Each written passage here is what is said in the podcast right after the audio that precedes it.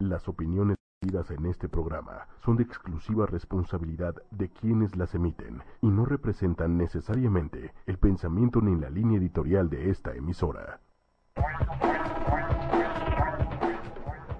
Muy buenas noches a todos. Bienvenidos a Todo es una señal en su cuarta temporada. Esta noche estamos con Patricia Cervantes. Hola, esta y todas las noches estoy con Patricia Cervantes. Hoy con un tema en el que Hugo es más que un especialista. Ok, hoy hablaremos del punto de quiebre, pero antes de eso queremos darte en nuestras redes donde ya estamos para que nos puedas escribir, para estar en contacto, para que sigas el programa. Así es. Por, a la gente que ya nos está escuchando por www.ochoymedia.com, 8 es con número, les decimos que también nos pueden seguir por Facebook Live a través de la página de ocho y media, también en YouTube a través de ocho y media y ya estamos también por Twitter, obviamente a través de ocho y media. Y para escribirnos a nosotros, sugerirnos, contarnos, que nos cuenten lo que sea, es a través del mail programa gmail.com. Y miren, esta noche es bien especial porque en definitiva todos hemos tenido situaciones en la vida que tal vez nos han marcado y sobre todo situaciones difíciles, crisis, quiebras, eh, rupturas de pareja, enfermedades, muertes. El punto es cómo aprovechar esas situaciones de crisis para crear algo extraordinario a partir de ahí. Fíjate que ni siquiera estoy diciendo crear algo, sino crear algo extraordinario, porque a veces eso nos lleva a crear cosas que tal vez no nos imaginábamos podíamos crear. Además, es que me parece que eh, justo cuando estamos en crisis es cuando estamos como en un momento de tal desesperación o de tal angustia o de, tal agobio que es cuando nos vienen mil ideas a la cabeza, pero aquí el punto es cómo utilizar toda esa información que nos ideamos en un mismo momento, tanto al mismo tiempo. No es tan fácil. Claro, pero el punto aquí, yo empezaría preguntándome, ¿por qué tenemos que esperar a esos momentos para sacar toda la fuerza, para sacar todo eso que teníamos tal vez guardado y que no sabíamos que podíamos? Es decir, ¿por qué tengo que esperar? Eh, las empresas, por ejemplo, piden asesoramiento, piden coaching, piden este, capacitaciones cuando las cosas van mal. Entonces, es como, ¿por qué no pedir para crecer en lugar de para salir de las crisis? Exactamente. Porque así también como seres humanos ponemos lo mejor de nosotros. Eh, es como los partidos de fútbol, ¿no? Cuando nos están ganando y ahí sacamos la garra. Y, pero ¿por qué tendríamos que esperar a esos momentos? Entonces, el punto no solamente es cómo transformo esos momentos, sino es cuántas cosas yo ya podría estar haciendo hoy que no estoy haciendo y que tal vez si yo no las haga, nadie las puede hacer por mí. ¿Por qué hoy si tengo planes o tengo sueños o tengo metas, por qué no me pongo en acción hoy mismo? ¿Por qué esperar a tener un punto de quiero, un punto de ruptura donde eso que era de una manera deja de ser y a partir de ahí me doy cuenta? Es como perder a un familiar, por ejemplo.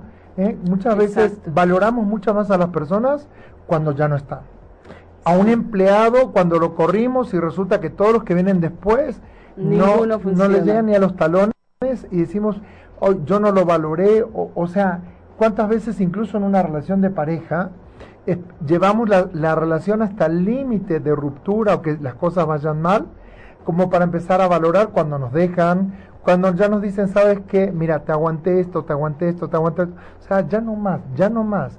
Y en ese momento es como el punto de quiere es como un despertador que tengo que usar para ver qué creo a partir de eso. Claro, lo que pasa aquí, que, que yo veo que es como la constante, siempre creemos que a mí no me va a pasar.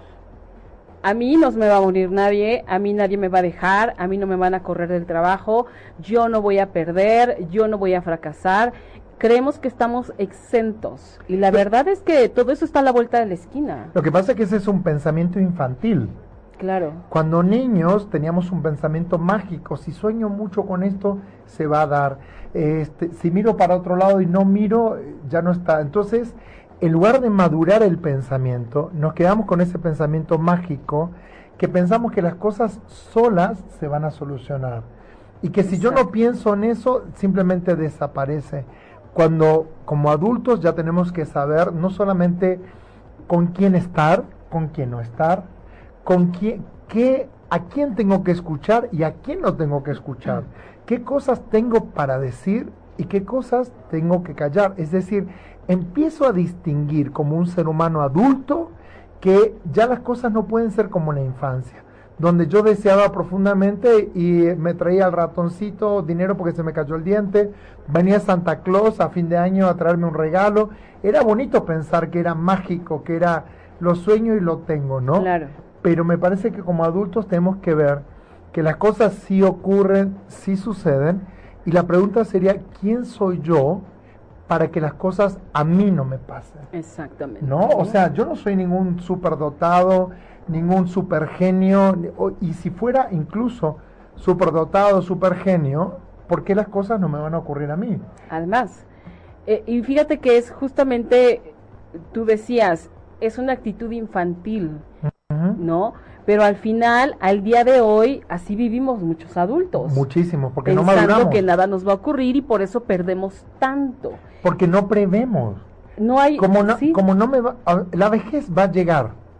El tema es pensar, no, yo siempre voy a estar joven porque me siento joven, porque quiero ser... Bueno, eso no es cierto. Va a llegar la vejez y va a llegar con todo, con las enfermedades, con las, este, la disminución de fuerzas, va a llegar también con disminución de, de- de- retención de memoria. O sea, muchas cosas van a ocurrir. El tema es, si yo sigo operando desde el pensamiento infantil, el punto de quiebre puede ser un punto de no retorno.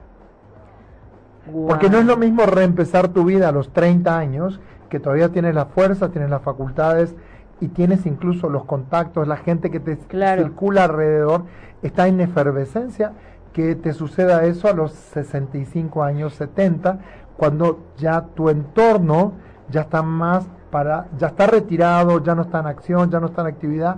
Y entonces, ojo, porque eh, aquí en México yo veo que hay muchísima gente que no prevé nada para la vejez y la vejez va a llegar, o sea, ese punto de quiebre va a suceder y muchas veces los hijos ya no quieren hacerse cargo de sus papás porque a mí no me toca, yo no, apenas que puedo con lo mío y, ta- y también tienen razón, porque no aprendemos a mirar hacia adelante, hacia el futuro, como que el futuro también se planea.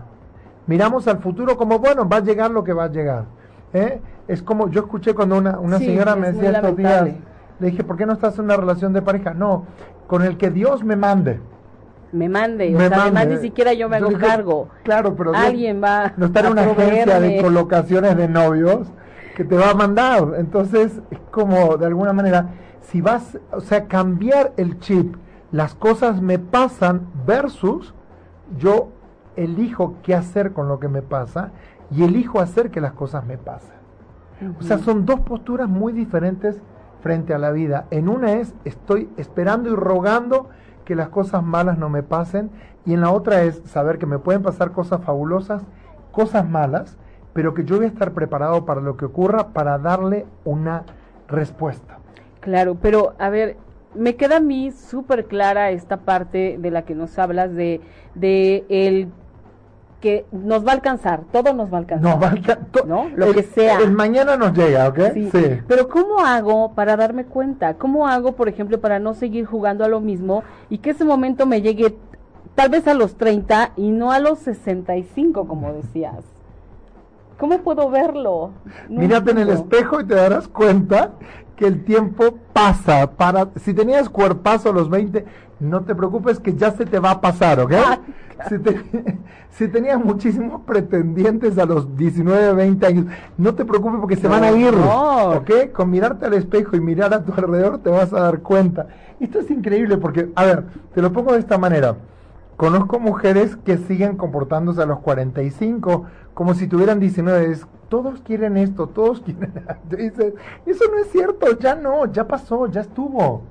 Darme cuenta tiene que ver con mirar mis resultados y plantearme qué quiero por los próximos 20 años, qué quiero para mis próximos 10 años, 5 años, el año próximo, pero no patearlo para adelante, es decir, que cuando llegue, ah, mejor lo dejo para el otro año.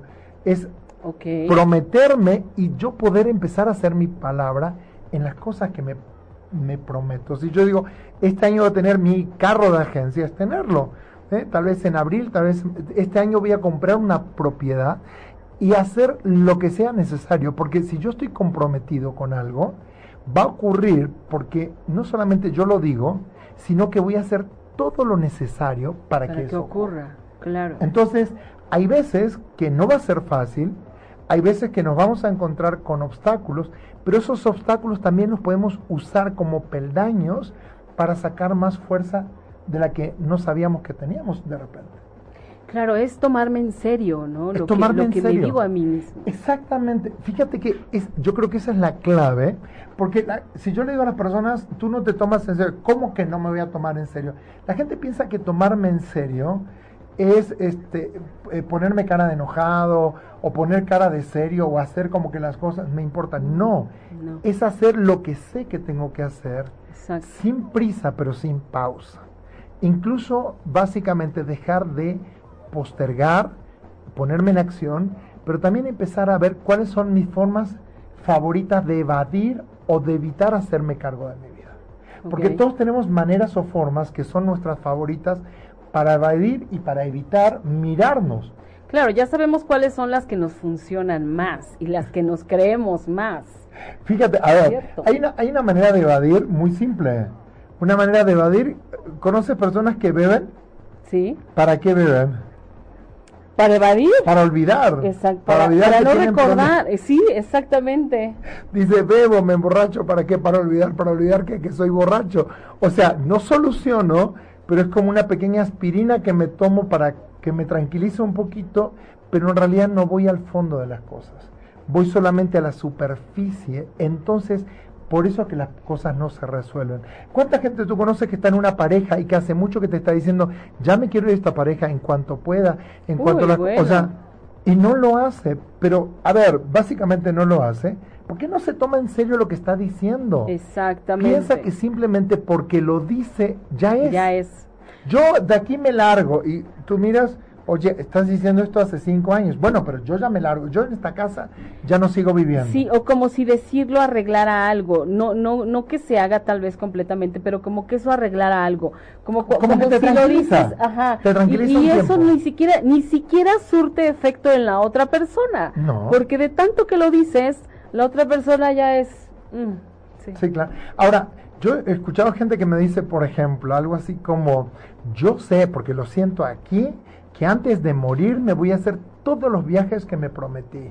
Y tú dices, oye, ni empezaste saliendo del DF, o sea, va a estar difícil Claro. que vas, hagas, o sea, ser honesto, es decir, yo ya sé que hay muchos viajes que no voy a hacer, hay muchas cosas que no voy a hacer en la vida, y no está mal, pero no engañarme, es como que caemos en el autoengaño de decirme cosas para tra- tranquilizarme y para creerme lo que me estoy diciendo. Es decir, creo más lo que me digo que lo que estoy logrando, Logrando. o haciendo. Pero además es un autoengaño que además ya sabemos Que no que funciona. no es cierto lo que estamos diciendo, ¿no? Ahora, un punto de quiebre. Tú me decías, ¿cómo convierto eso en una oportunidad? Muy exacto. simple. ¿Qué pasaría si pensáramos, si eligiéramos pensar? Porque de pensar podemos elegir pensar mil cosas, pero si eligiéramos pensar que cada momento de nuestra vida es una oportunidad para cambiar de rumbo. ¿Qué pasaría si eligiéramos pensar que cada momento de nuestra vida es un momento para iniciar algo nuevo y para soltar algo viejo? O sea, que nos veamos a nosotros como creadores de, nuestra, vida, y no como víctimas de la vida que me tocó. Porque ser víctima de la vida que me tocó es como decir, es que me tocó este papá, es que me tocó esta mamá. Bueno, te tocó lo que te tocó. El tema es, ¿tú qué vas a hacer con eso? Yo conozco personas que han tenido papás que han sido realmente crueles, malos, y no por eso los hijos se convierten en crueles o, O malos. malos. Y he conocido personas que han tenido papás que han sido generosos, bondadosos, y son crueles y malos. Entonces, pensar que una cosa no determina la otra. Pensar que justamente nadie me puede decir a mí que voy a fracasar. ¿Cuánta gente tú has escuchado que dice, a esa persona no le veo posibilidades? Ese no lo va a lograr. Y sin embargo, te sorprende ver, eh, habíamos hablado alguna vez de tus compañeros de, de, generación que estudiaron para medios de comunicación y casi ninguno está en medios de comunicación. Y sin embargo es lo que estudiaron y tal vez los mejores alumnos que podrían estar teniendo los mejores trabajos nunca consiguieron trabajo de eso. Porque yo ni siquiera puedo decir quién va a triunfar, no puedo decir quién va a fracasar, porque no depende de un factor, depende de factores múltiples. Yo te pregunto, ¿con qué personas tú eliges relacionarte? ¿A qué lugares eliges asistir? ¿En qué eliges gastar tu tiempo? Porque el tiempo, de alguna manera, lo gastamos en algo, en alguien. ¿Eh? o sea, el tiempo yo no lo puedo fabricar ni puedo comprar más tiempo. O sea que el tiempo que tengo lo utilizo. El tema es cómo lo utilizo, en qué lo utilizo, con quién utilizo ese tiempo. Eh, ¿Tengo tiempo para mí? Yo les pregunto algo. ¿Tienes tiempo contigo sin música, sin actividad, sin internet, sin celular, tú contigo? ¿Cuándo fue la última vez que te sentaste y dijiste, voy a estar conmigo? Porque quiero redescubrirme, quiero conocerme, quién soy yo, qué era lo que yo quería a los 6 años, qué era lo que yo quería a los 15 años y qué hice con eso. Claro. Yo estos días estaba, ayer estaba en el aeropuerto pensando, tenía tiempo para esperar el, vuelo y decía, ¿qué cosas yo deseaba a los 12 años? ¿Cómo era yo? ¿Cómo era mi familia? ¿Cómo eran mis hermanas? ¿Cómo era mi relación con mis primas? O sea, y me puse en un estado de situación increíble donde reviví muchas cosas que ya tenía olvidadas y donde digo, ay, a mí lo que siempre me gustaba era esto. ¿Hace cuánto que no hago esto? ¿Hace cuánto que no me doy un gusto de escuchar mi música favorita? No la que está de moda, sino tal vez la, que, me hacía vibrar y sentir. Yo siempre digo que en las fiestas tú ya puedes saber de quién es cada, de qué generación es cada uno, depende de la música que pongan. Sí, sí, totalmente. Si todos se encienden con música de los 80. ya sabes. Ya sabes, aunque digas que, que, que, eres este millennial, ¿no? Pero qué importante es esto de estar contigo mismo, ¿no? Que, que de repente está como trillado, como que de repente todo te dice, tómate un tiempo para estar contigo. No, realmente estar contigo es todo eso, es recordarte quién era, quién, eras, qué quería, qué soñaba, o sea, qué te gustaba, yo no estoy hablando de quedarte horas, estoy hablando de tomarte 10 minutos, 15 minutos y decir, afuera celular, afuera computadora, afuera música, afuera radio, afuera todo. A ver, me siento y contemplo, o sea, la contemplación también forma parte de aquietar el espíritu. Porque cuando yo contemplo, no tengo necesidad de que algo pase. Fíjate que vivimos en una sociedad donde siempre estamos esperando que algo pase, que algo pase. o sea, o si no empujamos para que las cosas ocurran. Sí, provocando hacer Provocando. Y no hemos aprendido a, de alguna manera, fluir o navegar con lo que es. O sea, es como cuando éramos pequeños, si nos veían sentados, ¿qué estás haciendo? Nada. Bueno, ya ponte a hacer algo, a ver, haz algo productivo. Era como que el no hacer nada era como síntoma de... De, de, desperdicio de tiempo además siempre el tiempo hay que hacer algo cuando en realidad ese tiempo puede ser más rico porque me permite soñar diseñar planear soñar con o sea imagínate pensar que Hoy podemos soñar, y estoy hablando de soñar en serio. ¿Cuál sería la casa de tus sueños? ¿Cuál sería el carro de tus sueños? ¿Cuál sería la, relación de pareja? Ni siquiera la persona. El tipo de relación. ¿Cómo te gustaría que te trataran cuando seas viejito? Claro. ¿Quién te gustaría que esté alrededor tuyo cuando tengas 80 años? ¿Quién te gustaría que esté a tu alrededor cuidándote, apapachándote? O acompañándote. acompañándonos. Pero no queremos pensar en eso porque no queremos que llegue. Y pensamos que si no lo pensamos no va a llegar. No, pensamos que está tan lejos que como para que ahorita le pienso, ¿no? Y pensar que estamos ya de salida. Porque si tienes más de 35 años, ya pasaste más de la mitad de tu vida y ya estamos, son los años que quedan. Entonces, y esto no es solamente para celebrar la juventud. Cada etapa tiene cosas maravillosas. Yo estoy viviendo hoy cosas que si me dijeran, ¿quieres volver a la adolescencia? No, ni loco. Era inseguro, tenía miedo de todo, me sentía juzgado, me escap Hoy me pueden juzgar y acepto, puedo entender que haya gente que no me quiera, puedo entender que haya gente que no me festeje, no me celebre y que haya gente que sí lo haga, pero nada de eso elige por mí, yo elijo. Exactamente. Pero fíjate, Pati, a ver, te, te pregunto algo. ¿Hoy tú eliges más tus amistades o no? Uf, claro que sí, ¿Por qué? muchísimo más. ¿Por qué? Porque además de que he ido aprendiendo a quién sí quiero cerca de mí o a quién no quiero cerca de mí, he ido aprendiendo también que saber con quién vas a pasar tu tiempo libre o tal vez ese tiempo que le dedicas al esparcimiento también es bien importante. El tiempo del no puedes, sí, porque importante. además tu- el, el tiempo es algo que nunca vas a recuperar, tal vez el dinero, tal vez un afecto, tal vez una cosa material, sí, pero el tiempo, haga lo que hagas, jamás regresa. Entonces, ¿con quién tú eliges pasar más tiempo? Tú. Yo con alguien que quiera, con alguien que me guste estar, con alguien que me deje algo cuando platico con... con O sea, estamos hablando de persona. relaciones nutritivas, Sí, ¿no? sí. Como, o sea, ya, ya nos pasó la Y etapa... procuro ser lo mismo para la otra Sí, por persona. supuesto, ¿no? pero ya pasó la etapa del, de la diversión por la diversión misma. No, ya no, Que no te ya. deje- eso pasatista, ¿no? Que es, pasó el momento y se terminó. Ya queremos empezar a tener cosas como más duraderas. Cuando vamos avanzando con los años, nos vamos volviendo conservadores.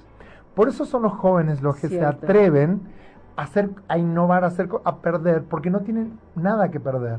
Pero cuando nos vamos haciendo adultos y cada vez más grandes, queremos conservar lo que vamos logrando y no lo queremos perder. Por eso no queremos correr tantos riesgos. Por eso en las noches ya no salimos como antes. Por eso la pensamos mucho porque si tenemos hijos, porque si tenemos esposa, por si tenemos esposo, o sea, ya nuestra vida ya hemos acumulado no solo bienes materiales, eh, bienes emocionales, sino también hay cosas que queremos ya empezar a disfrutar. Exacto. Y entonces el nivel de riesgo baja, o sea, cuando va avanzando lo- los años, el nivel de riesgo baja. Cuando van disminuyendo los años, el nivel de riesgo Aumenta. aumenta, pero también porque los jóvenes no tienen totalmente desarrollado el cerebro y no ven un montón de peligros que los adultos sí vemos. Entonces, el punto de quiebre para mí es ver, primero, que todos tenemos en nosotros la posibilidad de llegar a hacer cosas grandes. Y no digo que vamos a poder hacer todo, porque aunque yo quiera ser presidente de México, nunca lo voy a poder hacer, para empezar. Aunque yo quisiera ser corredor de Fórmula 1, no empecé a los 10 años con los kartings. O sea, hay cosas que ya no están dentro de mi campo de posibilidades, pero tengo un montón de cosas que hoy tengo disponible que las puedo usar para ir por mis sueños más grandes. Exacto. Porque hoy yo puedo soñar con cosas grandes. El tema es animarme a también dejar de ser tan conservador y empezar a animarme a correr un riesgo que sea limitado, pero correr riesgos. Claro, y como decíamos en uno de los programas anteriores, todo es prueba y error y no pasa nada si te equivocas o si fracasas o si no resulta. Aquí el punto es que vuelvas a intentarlo y en una de esas funciona y se da. Y fíjense que, que decimos, por ejemplo, yo digo constantemente, yo no soy mi fracaso, tengo un fracaso o no tengo un fracaso, pero mi fracaso no me determina. O sea, yo puedo tener fracasos, pero el fracaso solamente es un resultado. Entonces, cuando yo tengo miedo de fracasar, no me estoy dando cuenta que tal vez me estoy perdiendo la posibilidad de aprender algo con ese fracaso y que ese fracaso termine siendo un fracaso exitoso. Exactamente. ¿no? Entonces, a esta altura yo puedo elegir empezar una nueva relación, irme a vivir a otra ciudad, irme a vivir a otro país. Siempre va a haber precios a pagar, pero el tema es que yo puedo poner como en una balanza qué quiero, qué puedo y sobre todas las cosas, entre lo que quiero y lo que puedo, qué es lo que voy a hacer. Porque, a ver, volvamos a lo mismo. ¿Cuánta gente tú conoces que te dice, yo si quisiera, podría? Ay, muchísima. Sí. Sí. Yo si quisiera, yo podría hacer esto y vender eso. Yo si quisiera vender más carros, vendería. Lo haría. Sí, no, yo si quisiera vender, o sea, y tú dices, no está en el querer ni en el poder, porque tal vez quiero y tal vez puedo, pero no hago nada, Nada. con eso. como dicen, o sea, que hay un dicho muy famoso, del dicho al hecho hay, mucho. trecho. Y yo lo que digo es, intención sin acción es pura ilusión. Intención sin acción es pura ilusión. Sí, hay gente bien intencionada, pero dicen que el camino al infierno está tapizado de, buenas intenciones. Entonces me parece que ya es momento de empezar a hacer algo al respecto. Entonces, tomar el punto de quiebre puede ser, a partir de hoy, elijo. A partir de hoy, decido. A partir ¿Y qué se necesita para eso? Que tome la decisión y que lo elija. Y no solamente eso, sino también empezar a caminar hacia lo que quiero, pero dándome cuenta que haga lo que haga, siempre voy a tener precios a pagar. Absolutamente. Por hacer una cosa, por estar lejos de mi familia, voy a pagar el precio de no estar con mis hijos. Por estar con mis hijos, posiblemente no voy a poder trabajar en lo que me gusta. Por trabajar en lo que me gusta, tal vez no voy a tener tiempo para visitar a mis parientes lejanos. Por irme constantemente de viaje, por estar en un trabajo que odio, voy a pagar el precio de que mi vida se va como en una tubería por ahí. Entonces, ¿cuánta gente tú conoces que está en un trabajo que odia, que está en una relación que no quiere y que básicamente está ganando incluso lo que no quiere? No, que toda su vida es algo que no quiere. Y sí, y tú le preguntas, ¿qué vas a hacer? ¿Qué te dicen? Por el momento, Por nada. Por el momento no puedo hacer nada, así tengo que estar. Y te dan una lista de estoy, 850 mil pretextos. y de manos, exactamente, ¿no? de, Entonces, mil pretextos. Yo, ¿Sabes cuál es la frase del fracaso que yo he escuchado más seguida? ¿Cuál? No es mi momento. Wow. Esa es la frase del fracaso. Sí, no es que mi yo, momento. o sea, yo se la puedo repetir mil veces, pero yo he conocido a las personas que más fracasan y su frase favorita es Tú me dirás lo que tú quieras, pero este no, es, mi, momento. Entonces yo me pregunto, si no es este tu momento, ¿cuándo es el momento? Si no es ahora, ¿cuándo? Es decir, todo, ¿y qué pasaría si todos los momentos fueran tus momentos? Así como que si todo lo que sucede fuera una señal. Claro. ¿Cómo viviríamos? No, yo creo que me imagino que seríamos más felices, estaríamos más satisfechos y tardaríamos en recorrer menos el camino, ¿no? O sea, no, no, no, es que vayas a vivir menos, sino me refiero a que todo eso que tú quieres podría llegar mucho más rápido Podríamos, a tu vida. La única manera de cambiar nuestros resultados es accionando diferente. Y atreverte, porque de verdad de esta manera, a veces el no accionar es simplemente por miedo. Claro, pero el miedo a que a perder. Sí. Sin embargo, si sabemos que por hacer lo que hacemos siempre vamos a pagar precios y que yo tengo que estar dispuesto o dispuesta a pagar los precios, me pone en un lugar de ganancia, porque incluso hasta cuando pierdo, gano. Sí, aunque a veces hay precios demasiado altos. A ver, cuando pierdes una relación, tal vez estamos más enfocados en lo que perdimos, pero tal vez no estoy pensando que tengo toda la libertad para crear lo que... Cuando pierdo un trabajo, que me corran, que aquí en México dicen dar las gracias, ¿no? Te damos las gracias, te corren. le dieron las gracias. le dieron las gracias. Cuando te dan las gracias. Entonces, por, ¿qué pasaría si yo veo que tal vez a partir de ese momento estoy obligado a que sí o sí tengo que triunfar, porque si no mi familia no come? A que sí o sí tengo que poder darle techo, comida, bienestar, porque si no mi familia no come. Yo te aseguro, Claro. Pati, que estaríamos dispuestos a hacer cosas. A ver, ¿por- Increíbles. ¿por, qué muchos mexicanos cuando van a Estados Unidos hacen y trabajan horas que jamás trabajarían aquí? Se levantan a las 5 de la mañana y regresan a las 10 de la noche a su casa. Sí, tienen dobles jornadas Sí. y todo eso, ¿no? Y, lo- y lo hacen y dicen, bueno, aquí sí vale la pena porque me llevo dólares. Bueno, pero si eso mismo lo hicieras aquí, ¿cómo sería diferente? Y yo no estoy juzgando ni nada, estoy dando un ejemplo nada más. Simplemente digo, ¿por qué a veces frente a determinadas situaciones estamos dispuestos a poner todo? Todo.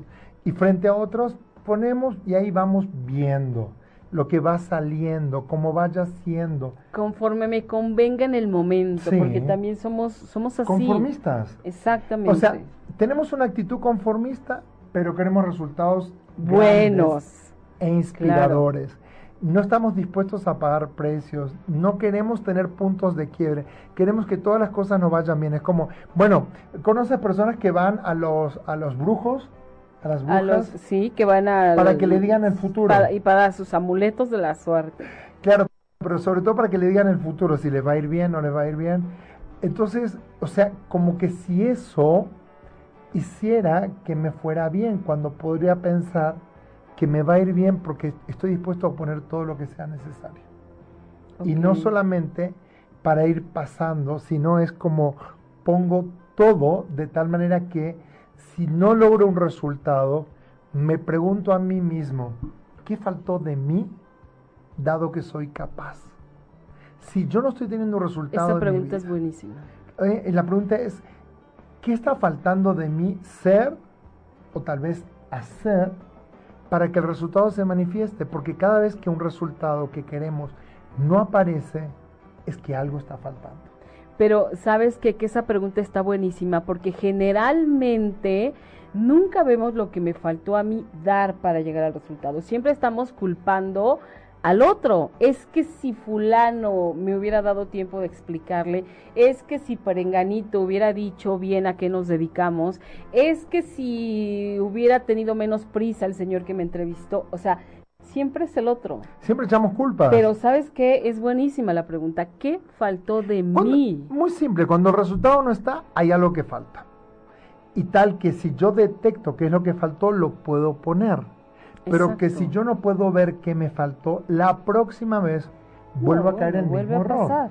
Entonces siempre hay algo que nos falta en nuestra manera de ser, en nuestra manera de hacer las cosas, tal que si lo ponemos, los resultados podrían ser completamente diferentes. El punto aquí me parece es que muchas veces queremos resultados sin pagar los precios, queremos el atajo, queremos la conveniencia, y no estamos dispuestos a perder. Cuando estar dispuesto a perder no significa que voy a perder. Exactamente. Sí. Exacto. Y, si lo puedes ver así, cambia totalmente la, la, perspectiva. Claro, yo, ¿cuánta gente conoces que dice, por ejemplo, yo quisiera poner mi negocio, pero ¿quién me asegura que me va a ir bien? Exacto. Entonces, como nadie me asegura que me va a ir bien, no lo hago. Pero ¿cómo alguien te va a asegurar si ni siquiera alguien te puede decir cuántos días te puede durar una gripa? Exactamente. O sea, porque cada ser humano es diferente y de repente lo que le funciona a uno no, ah, no le funciona a otro. Yo esta noche, para hablar de punto de quiebre, básicamente hablo de responsabilidad. Responsabilidad como una forma en la que yo opero en el mundo. Es decir, hacerme responsable no es hacerme culpable. Hacerme responsable es abrazar mi vida, eh, y plantearme honestamente qué cosas puse de mi parte para que las cosas ocurrieran de la manera en que ocurrieron y qué cosas faltaron de mi parte para que las cosas no ocurrieran como yo soñaba. Y en ambos casos abrazo toda, toda mi vida, lo bueno, lo malo, lo triste, lo alegre, y me permito también tener incluso sensaciones de ahogo, de tristeza, de dolor, de fracaso. Lo que pasa es que desde pequeños nos enseñan a evitar ese tipo El dolor, ¿no? Claro. si está llorando es, ay, démosle algo para que ya no llore. A ver, vamos a calmar. Es como, no llore, no llore, no Claro, ves a tu hijo triste y ¿qué te pasa? No, estoy triste porque, a ver, no, ya, vamos al parque para que ya no estés triste. Exacto, te quiero sacar de la emoción. Exactamente. Cuando en realidad posiblemente lo mejor es aprender a vivir con las emociones. Porque si no, siempre van a haber emociones que aprendemos que hay que descartar o que hay que minimizar o que hay que amortiguar con alcohol, con drogas, probando distintos tipos de riesgo, porque son formas también de calmar ansiedades, en lugar de sentir realmente lo que es el original de la emoción, eh, vivimos como adormeciendo para empujar algunas emociones y tapar otras. Y luego no sabemos por qué estamos tan enfermos. Además. Claro, ¿por qué me duele tanto el estómago? ¿Por qué siempre tengo agruras? ¿Por qué siempre estoy eh, con indigestión? ¿Por qué siempre estoy estreñido? Triste, ¿Por qué siempre estoy triste? O sea, porque evidentemente hay emociones que no estoy permitiendo que, salgan y que fluyan y que las he tapado mucho tiempo y luego me he convertido en un experto en tapar emociones. Híjole. Y lo peor es que lo hacemos con Sí. nuestros hijos. No queremos ver triste a nuestros hijos, no queremos ver llorar, no queremos verlos aburridos. Enojados. No, o aburridos. Ay, se están aburriendo, chicos. Sí, bueno, vamos a hacer algo para que no se aburran. Aburrirse también es importante.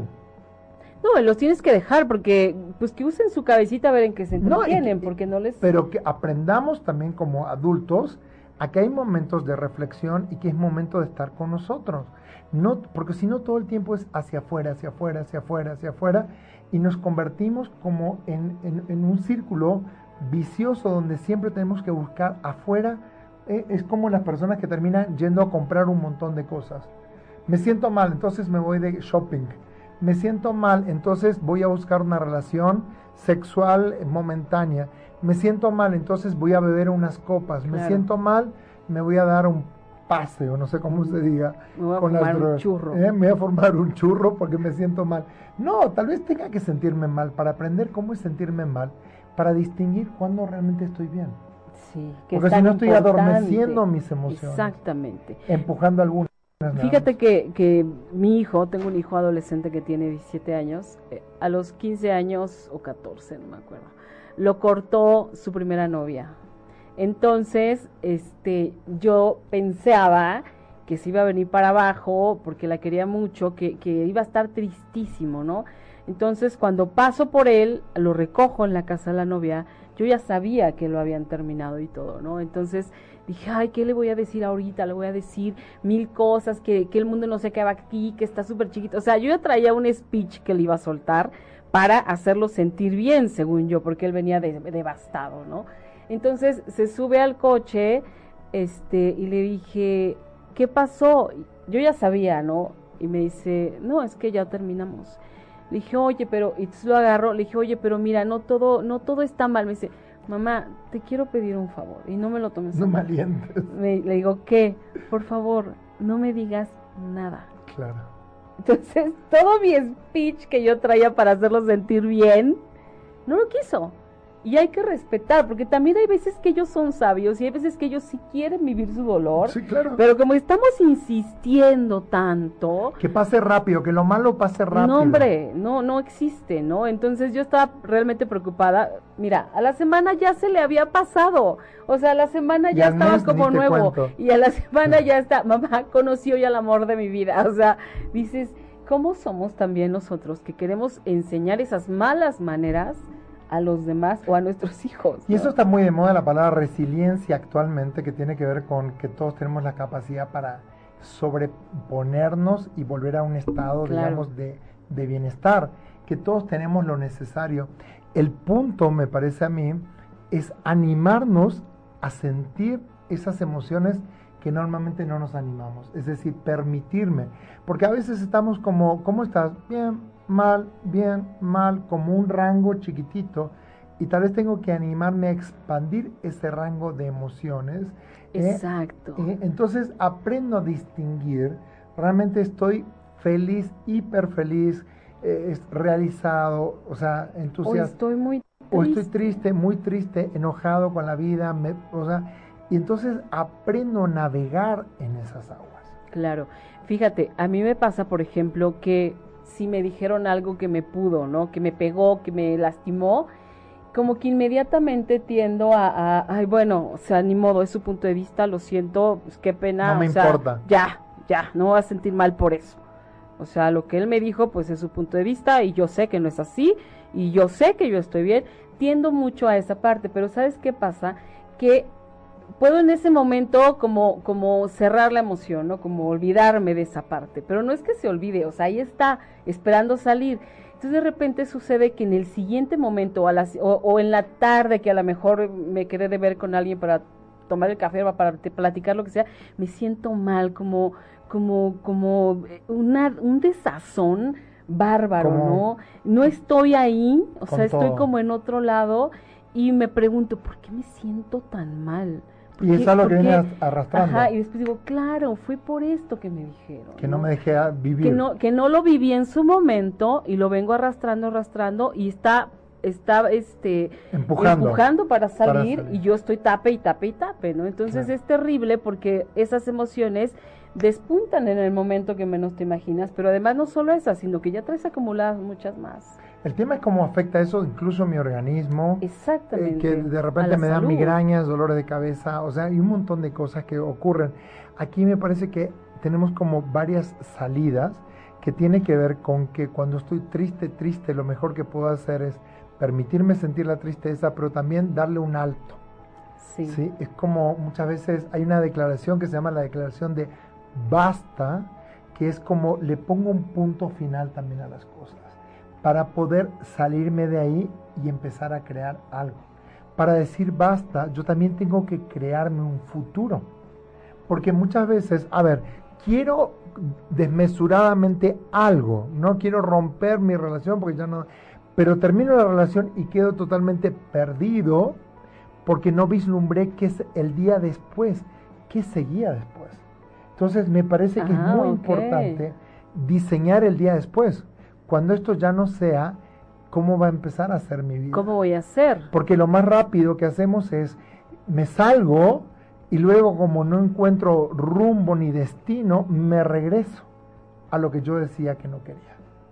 Pero porque no me armé un plan B, un plan C, un plan D, que diga, eh, bueno, cuando esto ya no está, bueno, porque siempre vamos a buscar que, que sigue la continuidad. Claro. Tú conoces las personas que, que, son adictas, ¿no? De repente dejan la adicción del, cigarri del cigarro, pero tienen que buscar otra adicción.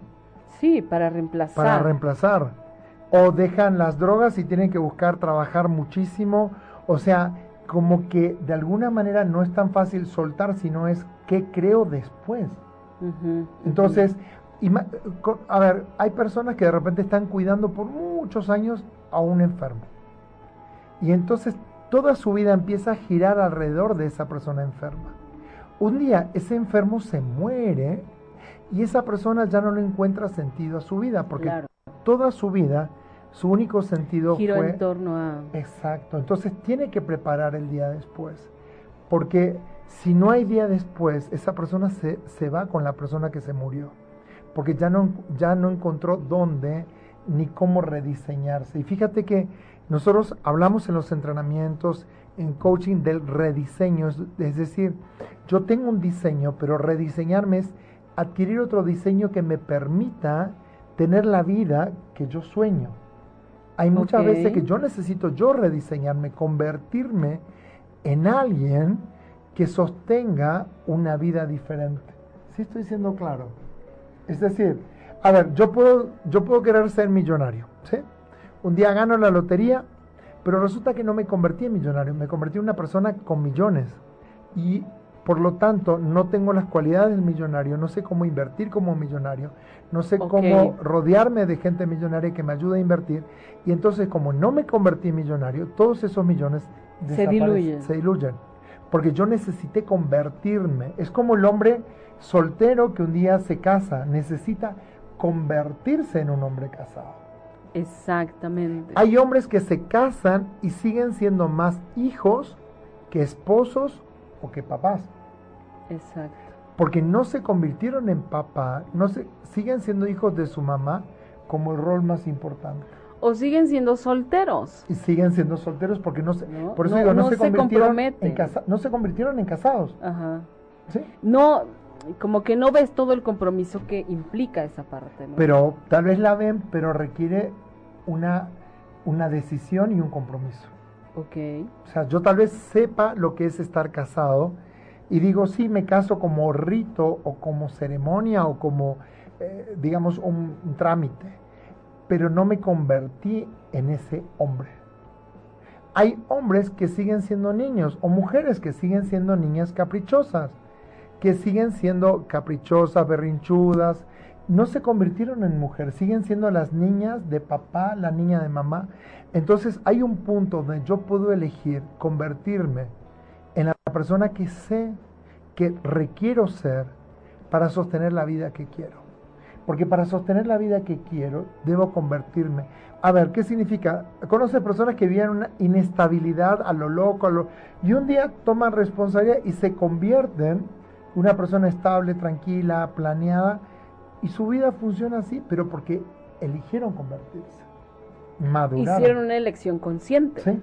Absolutamente. Y tal vez elegir eh, quedarme en la diversión también es consciente, porque hay un punto en el que no quiero avanzar en la, en la relación conmigo mismo. Las relaciones de pareja funcionan muy bien al comienzo, los primeros tres meses donde nos enamoramos y somos el uno para el otro, pero si no logramos convertirnos en personas que se acostumbran a tener una convivencia cotidiana, va a ser muy difícil que esa relación Salga adelante. prospere. ¿no? Y no necesariamente porque no es el amor de mi vida o no es mi media naranja, no tiene nada que ver con eso. Yo requiero convertirme en la persona que va a hacer que esa relación funcione. Y esto va independientemente de la persona con la que estoy en la relación. Wow. Entonces, por eso, por eso cuando la- muchas mujeres insisten, quiero un hombre fiel, mi marido me dice, él no va a ser fiel hasta que no lo elija, hasta que no se convierta en alguien fiel. Exactamente. Pero puede convertirse por Claro todos podemos sí. convertirnos en lo que requiere que nos convirtamos. El punto es que quieras. El punto es que te des cuenta que no te está funcionando tal vez la manera en la que estás operando. Porque el punto aquí es que siempre pensamos que la manera en la que operamos funciona. Es la correcta. Funciona. Ni siquiera que es la correcta, funciona. Funciona. Porque dice, bueno, me trajo hasta aquí, o sea, tan mal no estoy. Sin darme cuenta que tal vez podrían haber otras maneras, otras formas que podrían ser mm, conducentes, es decir, que me lleven por un camino mucho más directo a los resultados. Y que aparte le den otra consistencia a esa relación, ¿no? Sí, y fí- y fíjate que hay algo bien interesante. Todos decimos que queremos algo, pero tal vez no nos estamos convirtiendo en quien requerimos ser para que eso suceda. Ok. Y aplica para todos los para terrenos. todos los ámbitos. Tú para tener un programa de radio, ¿en quién debes convertirte? Pues yo debo convertirte en alguien que le En una guste hablar eh, frente a un micrófono, Sí. que que tenga algo que decir, que se informe para Pero estar para al eso día. debes convertirte. Sí, claro, no Un vengo con eso. Debe, a ver, la vida, ¿qué pasaría si vemos la vida como un juego? Y los juegos, cuanto más los practicas, más hábil te vuelves. Más los dominas. Entonces, si nosotros queremos convertirnos en maestros de algo en nuestra vida, ¿qué tenemos que hacer? Practicar. Practicar Cásate y muchas practicar. veces y en, una de esas Te eh, convierte. después de tanto casarte funciona. No, esa, ese No. terreno no está padre. Pero, pero tal vez en, en- en un escritor, sí. ¿no? Sí, o sea, que constantemente está practicando y está sacando nuevas ideas y nuevas formas de plasmar y, y bueno, al final, digo, los escritores famosos que ahora conocemos no se hicieron famosos con su primer libro. Y, y, y fíjate, si tú volvieras a escuchar tus primeros programas de radio, ¿qué pensarías? Seguramente pensaría que están horribles. Por eso no los quiero escuchar. Claro, porque te has venido convirtiendo en una comunicadora y para eso se requirió que desarrolles cualidades o habilidades. Para convertirnos en mejores papás, ¿qué se requiere? Convertirnos. O sea, no es el hecho biológico de tener un hijo y ya eres papá. Sí, claro. Porque muchos biológicamente son papás, pero en la Sí, práctica claro.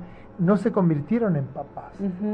Entonces, creo que hay una palabra clave que tiene que ver con lo- aprovechar los puntos de quiebre para en esos momentos convertirme en quien sé que debo convertirme para tener los nuevos logros que tal vez nunca me imaginé que fueran posibles para mí. Exacto, exactamente. ¿Qué escuchas hasta aquí de todo esto? Porque es bien filosófico esto. ¿eh? Mira, yo escucho, para empezar, número uno, que únicamente depende de mí, Sí. nadie más. O sea, puedo aprender de muchas otras personas, pero si no lo aplico yo a mi propia vida, no va a pasar absolutamente nada.